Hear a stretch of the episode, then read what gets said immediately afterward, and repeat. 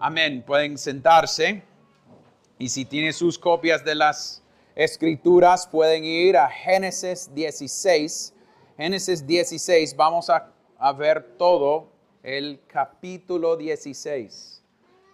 Mencioné a Rudy después de su mini prédica de, ah, de Filemón, que no me gusta cuando sus aplicaciones son tan directas a mí, que no puedo tener barba como él lo tiene, y tampoco puedo hablar español. Entonces a veces estoy aquí con señales tratando de mostrar cosas. Pero pueden estar orando por mí. Hoy tenemos algo que nos lleva a ver cómo Dios trabaja con nosotros, aunque nosotros queremos manipular, controlar o ayudar a Dios a cumplir sus promesas. Entonces, eso es lo que veamos en la vida de Sarai y también de Abraham en este proceso de Agar. Es interesante que 15 es un capítulo lleno, lleno de Abraham teniendo bastante confianza en quién es Dios. Tenemos palabras que él va a tener confianza en lo que Dios va a hacer, en su palabra. Y en 16 vamos a 17 vamos a ver lo mismo, Dios regresando, cumpliendo su palabra, pero en medio en 16 17 es 99 años y él ya va a tener bebé, pero 16 es una muestra de cómo funciona nuestra fe de vez en cuando. Que nosotros podemos ver en Sarai y también en Abraham y también en Agar la tendencia, la tendencia de pensar que nosotros sabemos mejor que Dios. Entonces, con eso en mente, veamos y leemos capítulo 16. Sarai, mujer de Abraham, no le había dado a luz hijo alguno, pero ella tenía una sierva egipcia que se llamaba Agar. Entonces Sarai dijo a Abraham, mira, el Señor me ha impedido tener hijos. Llégate, te ruego, a mi sierva. Quizá por medio de ella yo tenga hijos. Y Abraham escuchó la voz de Sarai. Después de diez años de habitar Abraham en la tierra de Canaán, Sarai, mujer de Abraham, tomó a su sierva Agar, la egipcia, y se la dio a su marido Abraham por mujer. Y Abraham se llegó a Agar y ella concibió. Cuando ella vio que había concebido, miraba con desprecio a su señora.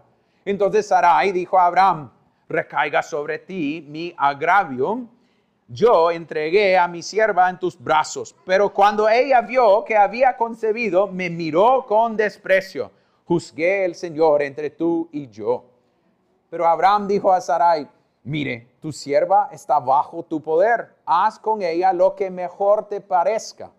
Y Sarai trató muy mal a Agar y ella huyó de su presencia. El ángel del Señor le encontró junto a una fuente de agua en el desierto, junto a la fuente en el camino de Shur. Y le dijo, Agar, sierva de Sarai, ¿de dónde has venido y a dónde vas?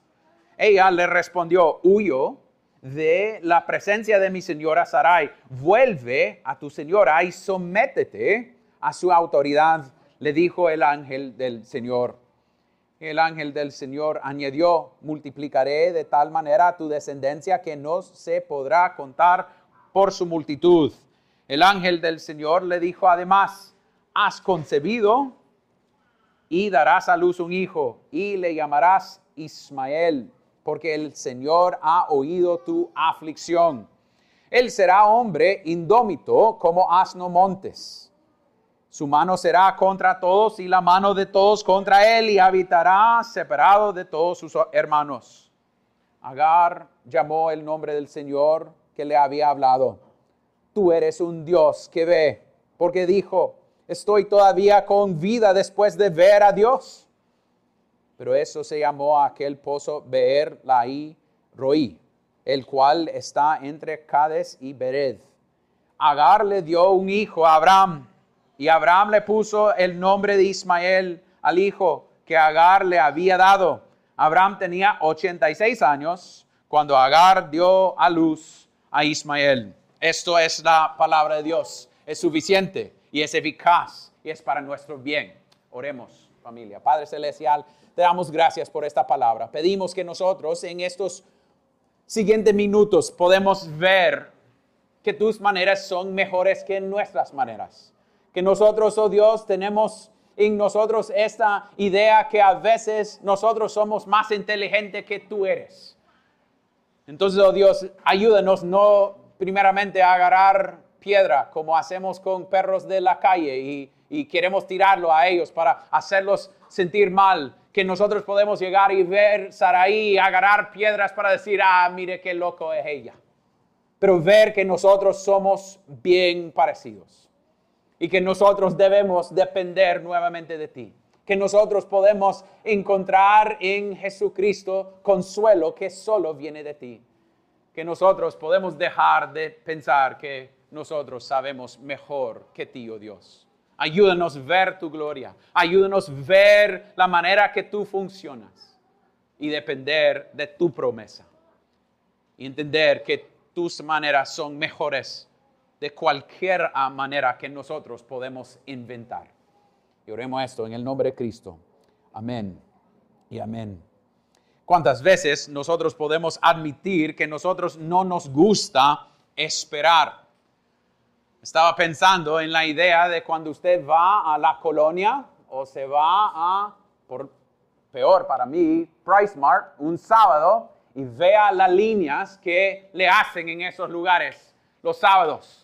Y usted ve las líneas y usted está esperando y escogiendo a cuál línea va. Y a veces usted se mete en una línea y está ahí listo.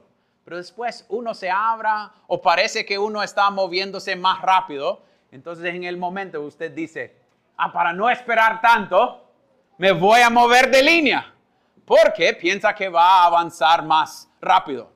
Y usted llega a la otra línea y vea con desprecio al otro avanzando más que ti, porque ahora esa línea es más rápido. Y usted, ah, entonces voy a moverme nuevamente y nuevamente y nuevamente. Y es a veces porque nosotros queremos escapar la idea de esperar.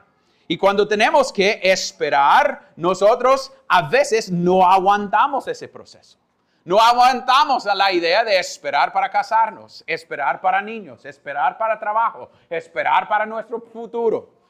Y queremos causar cosas a suceder. Y a veces pensamos que nosotros podemos ayudar a Dios en este proceso a cumplir sus promesas con nosotros. Esta semana, en, preparación para la prédica, estaba, pidiendo a algunos ayuda para una ilustración para este proceso. Y alguien estaba hablando de uno de sus niños que cuando estaba aprendiendo a usar el baño, siempre quería ayudar a sus padres. Entonces iba a ir al baño y hacer pupú, pero después de hacer pupú, levantarse del trono o, o de la silla y en el proceso de levantarse iba a poner pupú sobre toda la silla. Entonces pensaba que estaba ayudando a sus papás, pero estaba poniendo la cosa peor. Ustedes pueden decir, ya nos fuimos de la idea central. Pero eso es exactamente lo que está sucediendo con Sarai. Ella piensa que no puedo aguantar más. Ha sido, ha sido que veamos aquí que Abraham tenía 86 años, era 11 años de espera. Y todavía está en eh, Canaán. Entonces, esperando, parece que la promesa nunca va a ser cumplido. Entonces, Sarai tiene un, o Sarai tiene una idea. Ah, yo voy a ayudar a Dios en el proceso. Entonces, eso es lo que vamos a ver hoy. Sarai con su plan B. Segundo, las consecuencias de plan B. Y número tres, el Dios que escucha y vea. El Dios que escucha y vea. Entonces, primeramente, plan B. Veamos en versículo 1, dice, Sarai, mujer de Abraham, no le había dado a luz hijo alguno. Entonces, de inicio está diciendo que siguen esperando. Y ella dice algo que es teológicamente correcto. Ella dice, pero ella tenía una sierva egipcia que se llamaba Agar. Entonces Sarai dijo a Abraham, mira, el Señor me ha impedido tener hijos. Dios es soberano. Entonces, su oración es correcto. Su oración es correcto. Es Dios que ha causado que ella no tiene hijos. Y nosotros no debemos luchar con esa realidad. Dios había dicho que Él va a proveer. La promesa todavía está real porque Dios ha dicho que Él va a cumplir. Pero el problema con ella es que ella está luchando con el tiempo. Y eso es lo que sucede en nuestras vidas. El tiempo mata la fe. Porque tiene la tendencia a causarnos pensar, ah, pero ¿cuánto más? ¿Cuánto más tenemos que esperar hasta que esto sucede? Entonces ella dice algo teológicamente correcto. Es la verdad. Dios no había dado a ella un hijo. Entonces ella tiene ese problema y ella quiere resolverlo. Y eso es a donde nosotros a veces fallamos. No, a veces, normalmente fallamos. Tenemos la teología correcta, pero es nuestra respuesta a esa teología que muestra si nosotros dependemos del Dios de esa teología, porque teología es el estudio de Dios. Entonces, cuando estamos estudiando y entendiendo más de nuestro Dios, a donde a veces nosotros equivocamos es cuando nosotros empezamos a pensar mal de ese Dios o que Él no va a terminar, entonces yo voy a reaccionar a lo que Dios está haciendo. Entonces ella dice, tengo una idea, tengo esta sierva que vive aquí en la casa. Lo que voy a hacer es ofrecer ella a mi esposo y él puede tener bebé a, través de ella.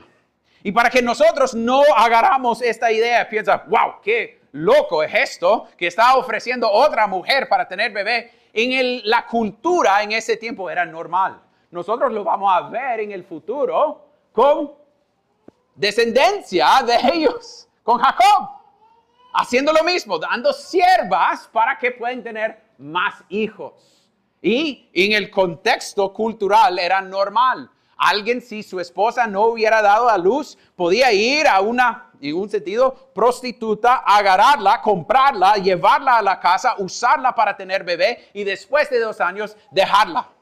Entonces, una cosa que Sarai puede decir es, todos los demás están haciéndolo, entonces yo puedo hacerlo también. A veces eso es nuestro argumento cuando queremos pecar todo lo demás están haciéndolo, entonces yo voy a añadir mi deseo a lo que los demás están haciendo. Entonces ella, contextualmente hablando, está haciendo algo que ella hubiera visto. Pero es interesante las maneras que la palabra habla. Dice que ella llegó a hablar con Abraham. Y ella dice, mira. Y después dice, llégate, te ruego a mi siervo, quizás por medio de ella yo tenga hijos. Y Abraham escuchó la voz de Sarai. Entonces, ustedes recuerden otra situación cuando la esposa dijo al hombre, mira, y le dio, y él escuchó y obedeció. Es Adán y Eva otra vez. No hay nada nuevo bajo el sol. No hay nada nuevo bajo el sol. Entonces, él está dejando que ella guía el proceso. Entonces, dos veces en los primeros 16 capítulos de la Biblia está hablando de un hombre que está menos despreciando su lugar en la casa, dejando que la mujer tiene más influencia de lo que debe tener, cuando él sabe la verdad. Hombres no me escuchan diciendo, ah, el pastor dijo que no tengo que escuchar a mi esposa. No, no estoy haciendo eso. Si su esposa te pide pecar, sí, no debes escucharla. Si su esposo te pide pecar, no debe escucharlo. El pecado es malo porque es contra Dios. Es donde Abraham debería ser, decir, hey, hey, espérate, Sarai, yo tengo la promesa, y voy a depender de esa promesa. Pero él escuchó a ella y dijo, mire, fíjate que tiene razón. Ha sido 11 años. No sabemos cómo se mira Agar, pero la diferencia es Sarai es conocido por su belleza. Pero Agar está allá y su esposa está ofreciendo sexualmente otra mujer, diciendo, váyase y póngase con ella para ver si nosotros podemos lograr tener algo. Entonces, es lo que ella está mostrando, es las maneras de Dios. Ella piensa que ella tiene maneras mejores para cumplir la promesa. Dios está tardando. Entonces, yo voy a hacer lo que yo quiero hacer. Y eso es cómo funciona el pecado. Para que nosotros no tiramos algo sobre Sarai, es cuando alguien dice, es que quiero casarme, pero no encuentro un creyente, entonces voy a casarme con un no creyente. Pero la Biblia dice que no debemos tener yugo desigual. desigual. Desigual, gracias. Desigual. Entonces la idea es, no, yo quiero esto, entonces mi deseo para tener algo es la razón por lo cual yo puedo pecar. O si está en una relación y no quiere eh, esperar para casarse y empieza a tener relaciones sexuales cuando la Biblia dice que no deben.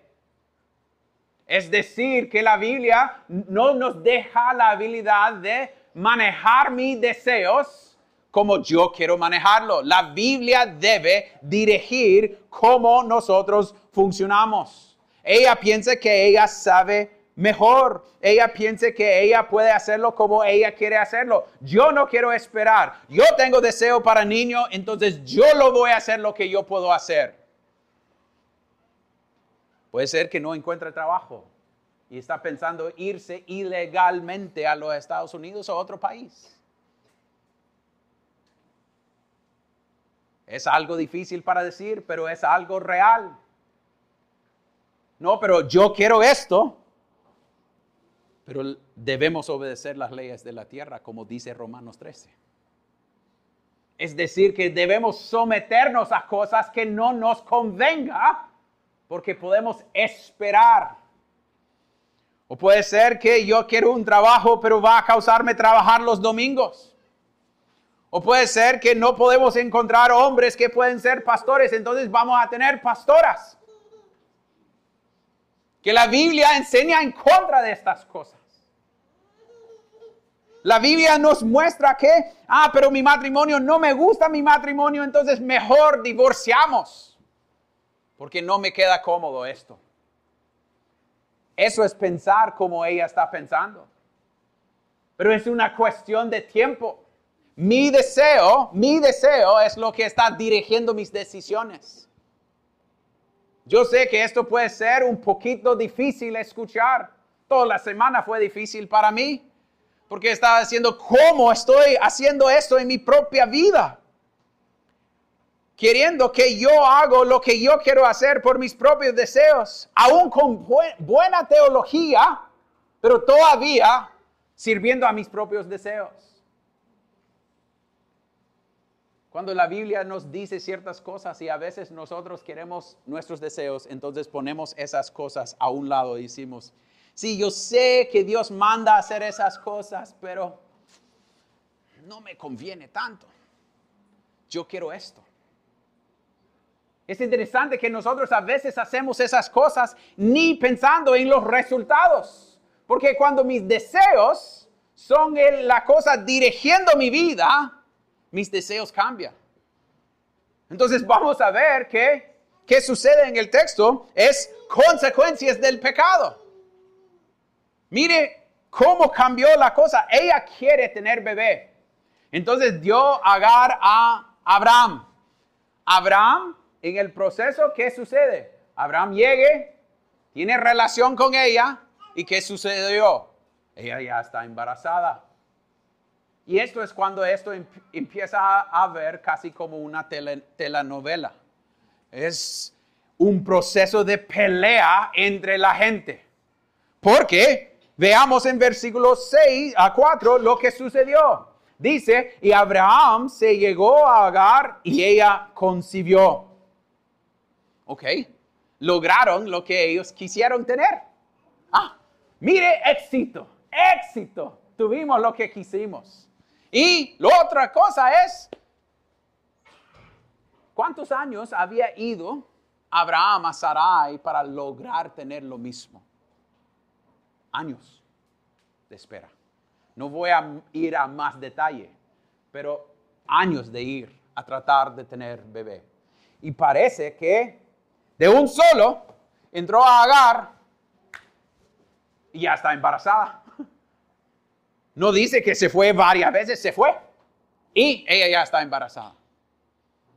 Y ah, nosotros podemos pensar, ah, entonces eso significa de que Dios estaba bendeciendo eso. No, cuando sale bien, nunca jamás debemos pensar que es bendición. Porque a nuestros pecados puede llevarnos a malas cosas de vez en cuando y ni lo sabemos al inicio. Entonces, parece en el momento, mire, ella está embarazada. Pero cuando ella vio que había concebido, miraba con desprecio a su señora. Ya es como un poco de, mire, mi cuerpo funciona mejor que tu cuerpo. Y es casi un regaño por algo que ella ni hizo. No es algo que ella podía causar, era algo que ella tenía menos desprecio por, e, por su señora, por mostrar que, mire, yo soy mejor en esto de ti. Y obviamente podemos decir que Sarai se enoja. Entonces Sarai dijo a Abraham, recaiga sobre ti mi agravio yo entregué mi sierva en tus brazos, pero cuando ella vio que había concebido, me miró con desprecio, juzgué el Señor entre tú y yo. Entonces ella empieza a estar enojada y tener peleas entre ellas. Y otra vez estamos en la colonia viendo, mire, yo quería cambiarme de fila, pero ahora no me gusta cómo salió. Es exactamente eso. No, esto no debe ser. Ella iba a darme bebé y todo tranquilo. Pero ahora tenemos otras cosas sucediendo. Hay consecuencias por mis decisiones, consecuencias por mis pecados, consecuencias por lo que yo quise, quise tener. Entonces ella se fue a Abraham y dice, mire Abraham, usted tiene que poner todo en orden. Y otra, otra ocasión donde hombres, quiero que me escuchen. Abraham es súper débil en este texto. Mire, la primera escuchó voz de su esposa y se fue a otra mujer. Después ella llega y dice, hey, usted tiene que hacer esto. Y él responde en versículo 6, mira, tu sierva está bajo tu poder, poder, haz con ella lo que mejor te parezca. Voy a lavar mis manos de esto. Qué horrible el liderazgo de este hombre. Qué horrible es su habilidad para decir, no, no, no, no, vamos a poner esto en orden, aunque hemos pecado en el proceso. ¿Dónde, ¿A dónde inició todo este proceso? Nosotros podemos decir, mire, salió de Sarai, ¿va? Pero ¿de dónde agarraron esta mujer egipcia? Es cuando él desobedeció la primera vez y se fue a Egipto. Durante la del hambre que había en la tierra. Entonces él desobedeció, se fue, agarró y ahora ella existe, una sierva. Entonces, 11 años, 8 años que ella estaba en la casa hasta que esto sucede. Piensa en eso familia, que el pecado no, no, no muestra sus consecuencias así. A veces es sobre tiempo. Y debemos ser honestos de eso. La verdad siempre sale. Puede ser que no en esta vida, pero delante de Dios sí va a salir. Entonces es reconocer esa realidad. Y hombres debemos reconocer que nosotros en nuestras casas, como nuestra responsabilidad es guiar a nuestra familia, no estoy diciendo que siempre es la esposa que está pecando, pero en esta situación que lo que veamos aquí es, Abraham tenía todo derecho de decir, ¿cómo te pones a creer que va a ofrecerme a Agar? No, hombre, no, así no. Dios había dicho, veamos a Cristo, veamos a nuestro Dios, el del pacto. Pero parece que Abraham tenía un poco del mismo estaba faltando un hijo todavía. aunque había escuchado. Pero quiero, pero quiero y quiero ya. Pero hay consecuencias a nuestros pecados. Piensa en esa realidad, que cuando usted piensa que usted puede pecar y no va a tener ah, resultados sobre otros o consecuencias sobre otros, debemos pensar que nosotros no podemos pecar solo con nosotros mismos. Siempre tiene consecuencias sobre lo demás. Siempre. Siempre. Y eso es algo que ellos no estaban pensando. Su pecado siempre causa algo. Y si quiere verlo más claro, puede, puede verlo en la cruz de Cristo. Su pecado al fin tenía consecuencia sobre alguien. Alguien tenía que pagar. Y alguien pagó.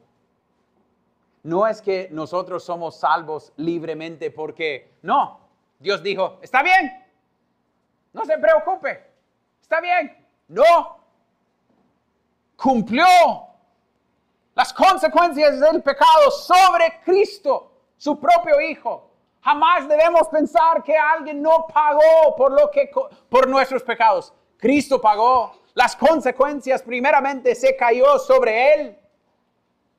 Pero también tiene consecuencias sobre sus propias familias.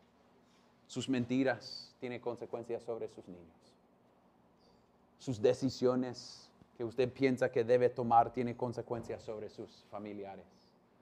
Cuando está solo viendo su pantalla, solo y viendo cosas que nadie más sepa, eso tiene consecuencias sobre su esposo o sobre su esposa o sobre sus niños o sobre ellos a los cuales está viendo en esas cosas. Las cosas que nosotros pensamos que podemos esconder tiene consecuencias sobre lo demás. No, pero no estoy haciendo daño a nadie. Sí está haciendo daño a ti, a Cristo y a sus hermanos. Hay consecuencias. Niños, ustedes pueden pensar, pero no, solo es un pequeño, pequeño mentira con mis padres cuando me preguntan si yo hice esto.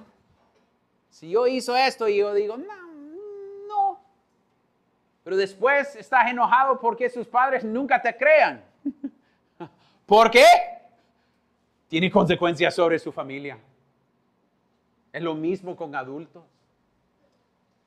Es lo mismo que nosotros debemos pensar que nuestras maneras de funcionar, que pecado es algo que tiene consecuencias sobre lo demás. Entonces, a veces cuando nosotros pensamos que nosotros podemos tomar decisiones y no estamos listos para esperar, porque queremos que Dios cumple sus promesas, esas cosas, cuando nosotros no esperamos, debemos poner en orden. Si eso me causa a quebrar mandamientos de la Biblia, eso no puede ser la manera que Dios quiere que yo lo haga. Jamás. Jamás. Debemos confesar esa realidad. Dios no da a nosotros libertad por nuestros deseos a pecar contra su palabra. Aunque sus deseos quiere que lo haga. Eso es un principio claro, familia. Sus deseos no ganan contra la palabra de Dios. La palabra de Dios debe influenciar y informar sus deseos. Siempre. Y eso es algo bien, bien específico y yo no tengo esto en mis notas, pero quiero mencionarlo. Hoy tenemos problemas con cosas de homosexualidad, tenemos cosas, problemas con género y gente que dice, no, pero es para mi felicidad, pero va en contra de la palabra de Dios.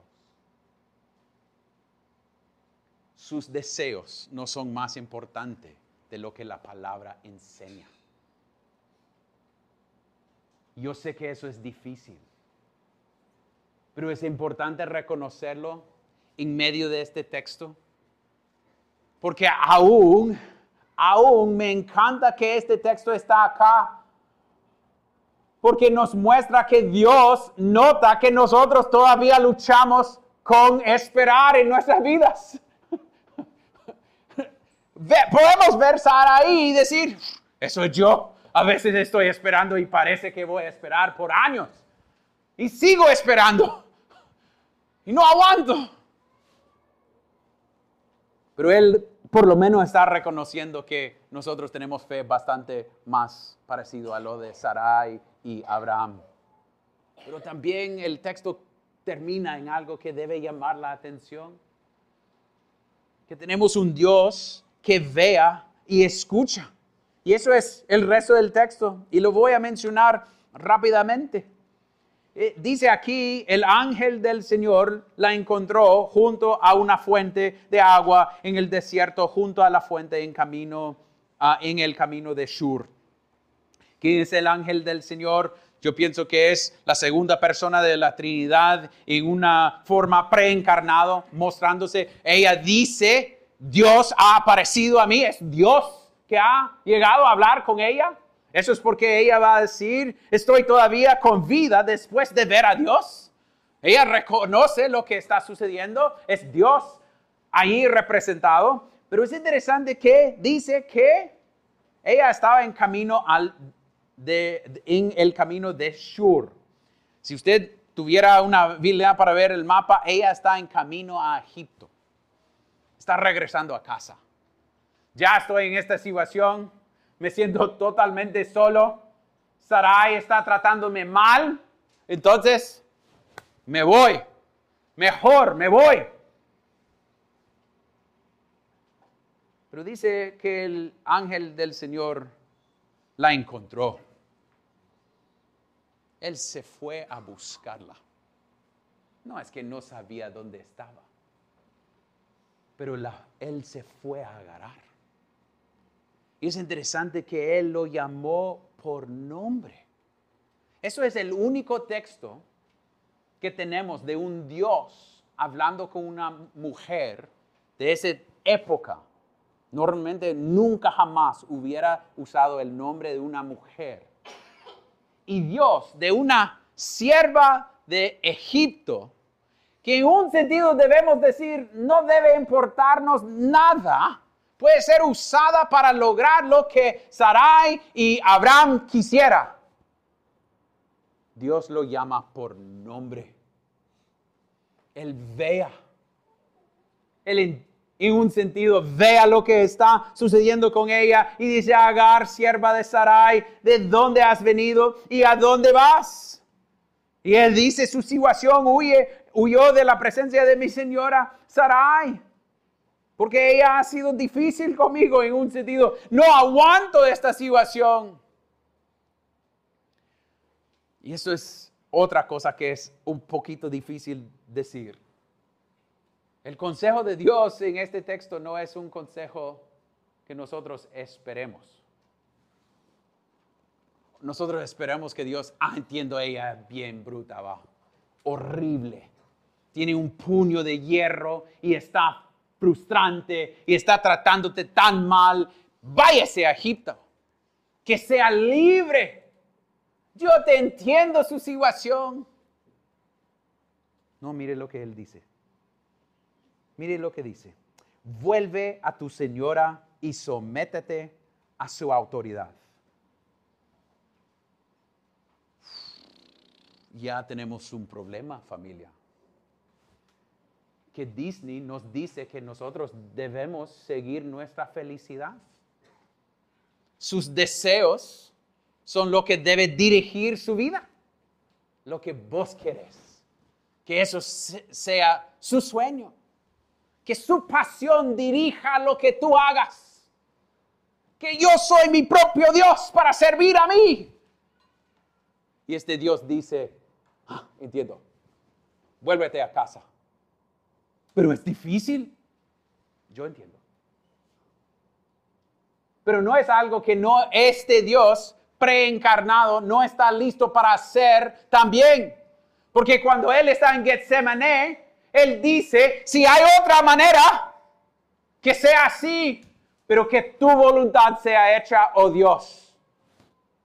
Es una manera de decir, voy a someterme a la providencia de Dios en mi vida Y aunque no entiendo, aunque estoy luchando con esa providencia, voy a depender de mi Dios porque Él es bueno. Él es justo, Él vea, Él escucha, Él está cerca, Él me buscó, Él no está lejos, Él entiende todo lo que está sucediendo y todavía está llamándome a hacer cosas difíciles. Es la idea que seguir a Cristo nunca jamás va a ser algo fácil y no debemos pensar que lo es. Entonces a veces es ir a y regresar a algo difícil. Pero Aarón, usted no conoce el hombre con lo cual yo estoy casado. Pero hay razón bíblica para divorciarse. No, vuélvete a casa.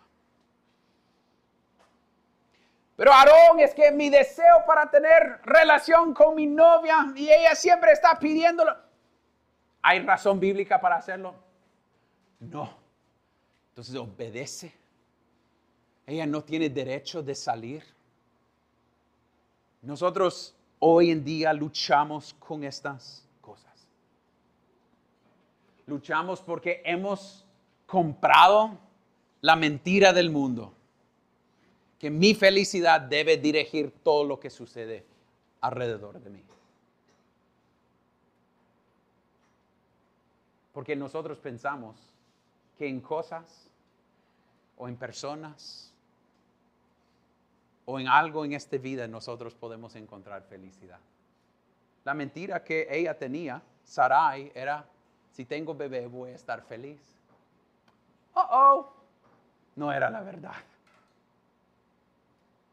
De verdad, Ismael va a causar un montón de problemas con la familia.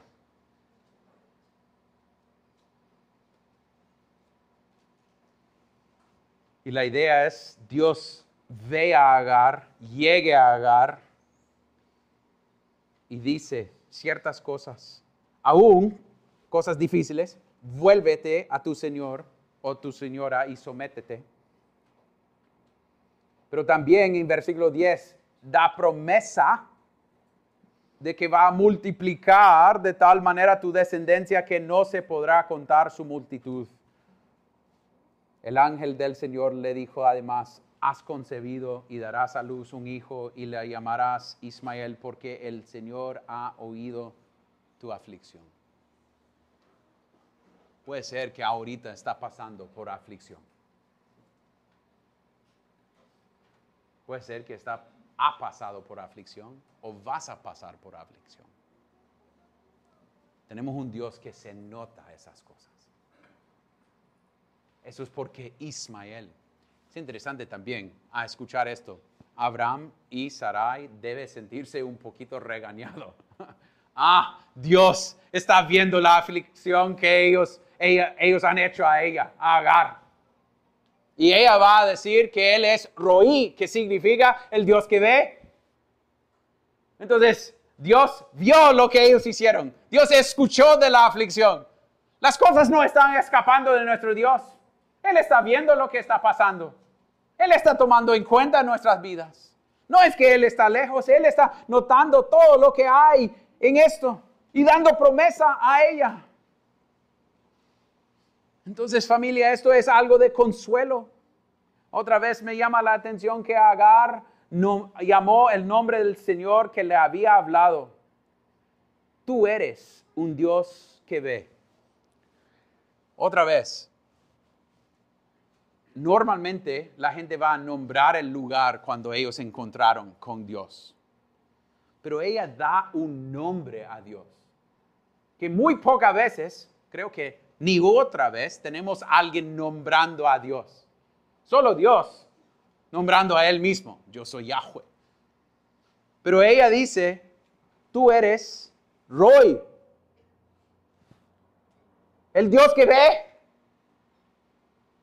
entonces, en medio de sus aflicciones, en medio de su espera para trabajo, para matrimonio, para casarse, para amigos, para escuela, para futuro, para lo que sea, tiene un Dios que está viendo. Su aflicción no es algo que él no entiende y no está listo para ver. No está diciendo que él va a causar que saque esa aflicción.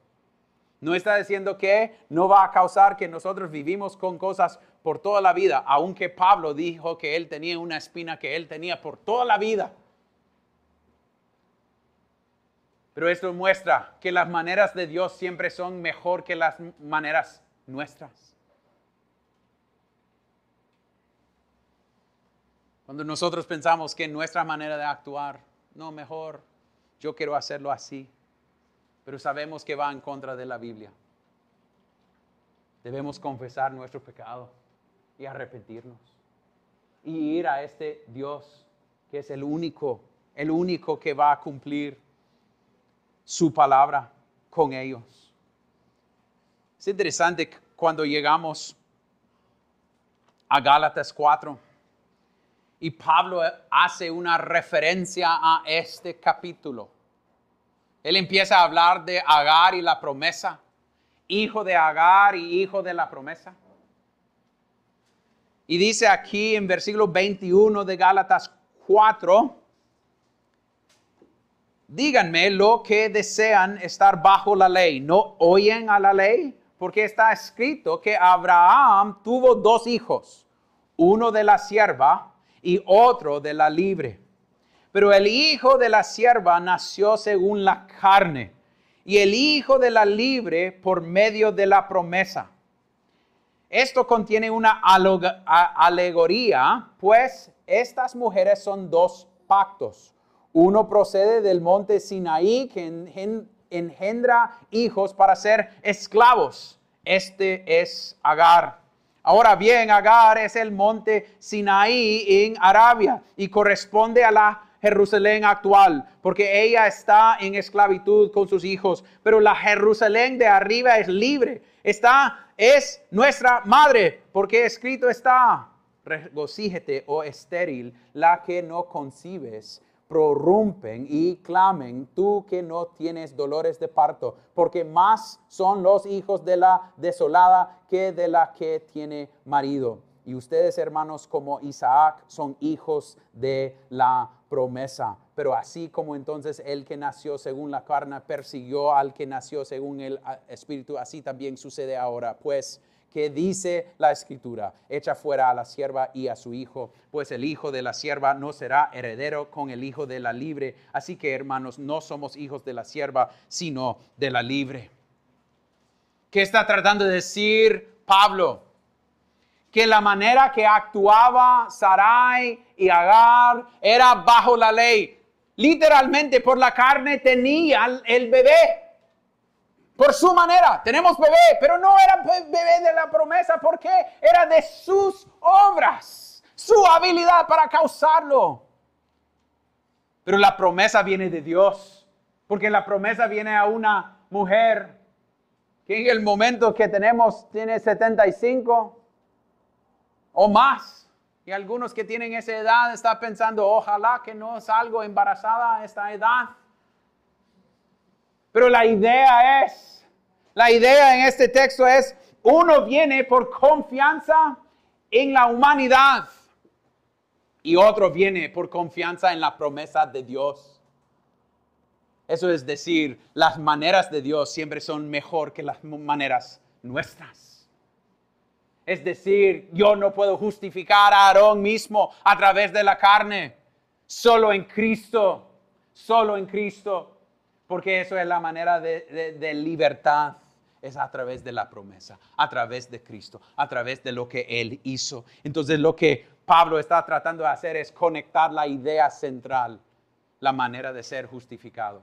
No es por la carne, es a través de Cristo que vino, murió y resucitó. Es a través de fe. Y eso viene de Él, de su promesa, no de nosotros mismos. No pueden justificar a ti mismo.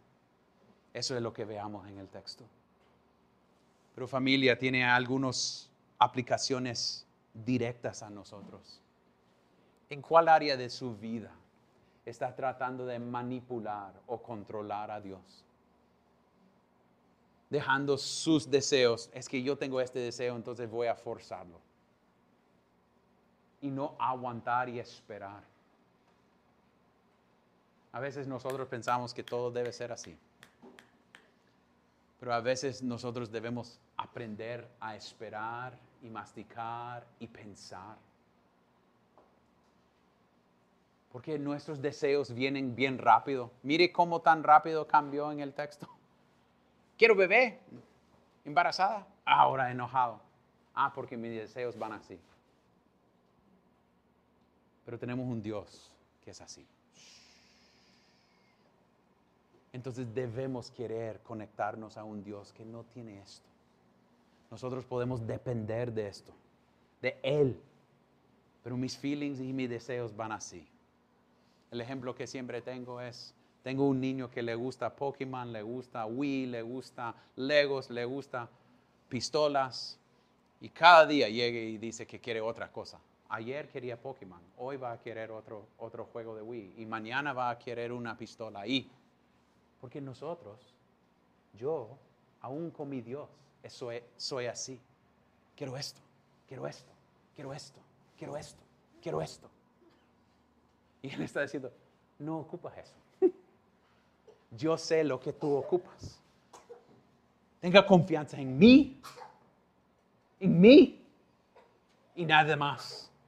Pon tus ojos en mí, depende de mí, descansa en mí y nada más. Porque familia, eso es a donde vamos a encontrar felicidad completa. Solo en Cristo. Y en ni otro lugar. Corre a Él. Y cuando tiene deseos, llévelos a Dios. En vez de pensar, ah, voy a cumplirlo. No, no, no, no. Esto va en camino con lo que Dios dice que es correcto. Ok, puedo avanzar. Pero si no, déjelo para glorificar a Él. Su esperanza es Él.